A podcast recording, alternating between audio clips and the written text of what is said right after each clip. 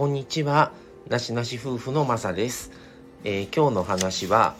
えー、最近はまあ配信あんまりしてないかもしれないんですけどもあの以前ねあのよく一緒にあのー、なった時に急にねライブ配信したりとかしてた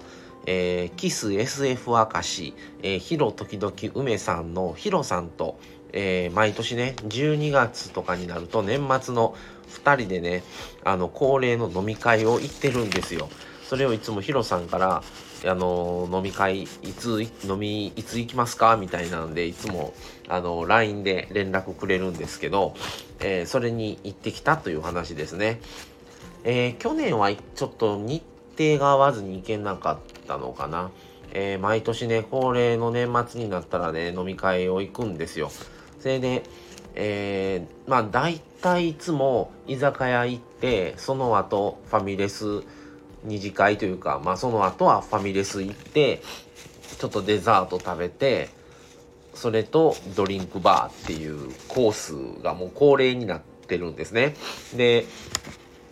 先日行ってきたんですけどその日はまあお互いにどっちもが仕事やったんであの仕事終わった時間に待ち合わせてあのね、日程いくつか候補を挙げてもらって、その日しかちょっと僕が無理やったんで、その日に合わせてもらって、で、行って、で、あのー、本当にいつも、あのー、大体行く店も決まってるんですけど、あの、美味しくてね、あの、まあ、そんながっつり何杯も何杯も飲むタイプではないので、まあちょっと軽く2、3杯飲んで、で、その後はちょっとファミレス近くにあるんで、ファミレスの方に移って、で、ちょっとゆっくりするみたいな感じですね。で、まあ、ヒロさんも、あの、配信こそしてないですけども、いろんな方のスタンド FM 聞いてるので、あの、割とそういう話も最近よくしてて、あの、誰々さんはどうだろう、こうだろうとかいう話もね、結構2人の中でちょっとあのー、して。でまあ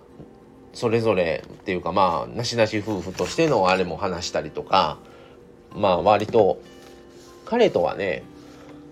あのもう僕が結婚するもっと前にあのヒロさんっていうのがご主人で梅さんっていうのが奥さんなんですけどあのご夫婦同じ職場やった時に僕がそこに行ってで一緒にちょっとね1年まあ短かったですけど一緒に働いてたんですねで